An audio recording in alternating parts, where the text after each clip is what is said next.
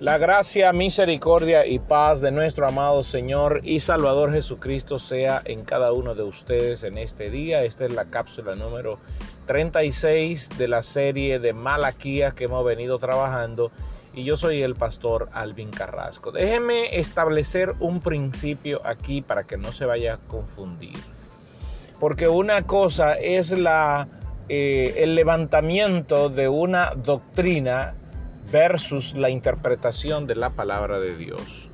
Mi objetivo con el libro de Malaquías no es, eh, no es levantar o poner en tela de juicio una doctrina bíblica. Ese no es mi objetivo, sino que podamos ver la interpretación correcta del texto. Ahora bien, si en la interpretación correcta del texto surgen algunas interrogantes, algunas preguntas, algunos ah, temas para aclaración, mi, mi, trabajo aquí es dar la palabra de Dios como está escrita y sobre todo en esta parte del libro de Malaquía. Yo no tengo la intención de eh, anular su entendimiento sobre un punto doctrinal, esa no es mi intención, ni busco eso tampoco.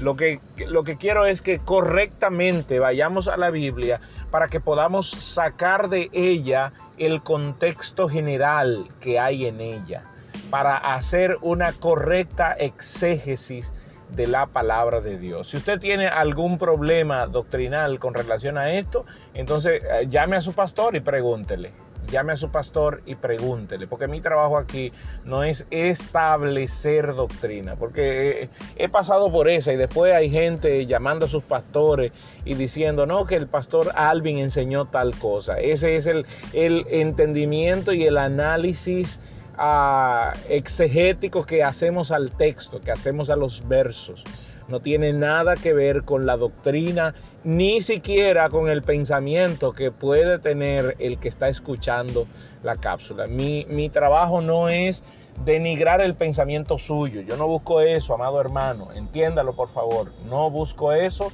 ni es mi objetivo, ni lo, ni lo estoy haciendo tampoco para denigrarlo a usted, sino que mi trabajo es básicamente dar el contexto general y el contexto inmediato de lo que estaba pasando, sobre todo en el libro de Malaquías y el por qué, por qué es básicamente estos escritos.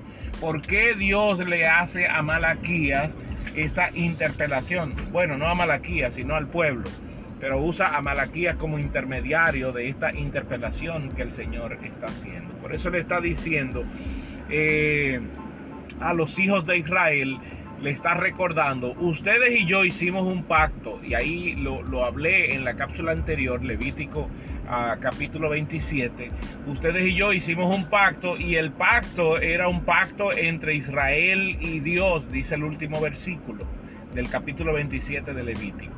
¿Y cuál era el pacto? En que Israel iba a traer delante de Dios, delante de los graneros que se habían creado en los templos, Israel iba a traer delante de Dios y delante y entregarle al sacerdote los diezmos de su producción. Si tú producías trigo, el diezmo que tú ibas a traer era en trigo, el, el diezmo del trigo o el diezmo de la cebada o el diezmo de tus vacas, de tus cabras, de tus ovejas. Era el diezmo en especie. Si alguien Ah, se quedaba con el diezmo o se quedaba con una parte del diezmo, entonces la ley de Levítico decía que esa persona debía devolver eh, cinco veces lo que se había tomado. Entonces era una ley establecida que el pueblo, eh, sobre todo las demás tribus, debían cumplir a cabalidad porque Dios no negociaba esa parte con ellos. Es importante que entendamos eso.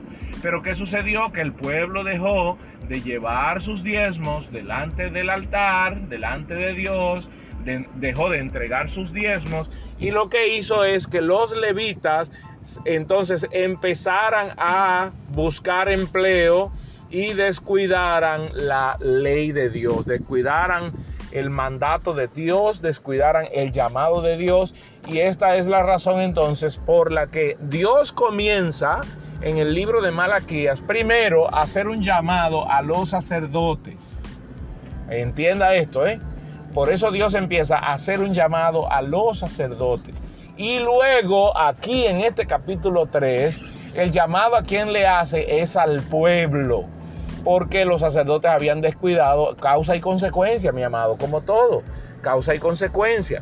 Los sacerdotes habían descuidado su trabajo por eh, marcadas razones. Ellos nunca debieron dejar de descuidar su trabajo porque eh, realmente su herencia era el Señor. Entonces Dios en algún punto iba a tratar con el pueblo. Pero aquí Dios está tratando con el pueblo y le está diciendo, ustedes me han robado. Bueno, la, la traducción es me han robado, pero hay otras traducciones que lo que dice es, ustedes me han tratado de burlar.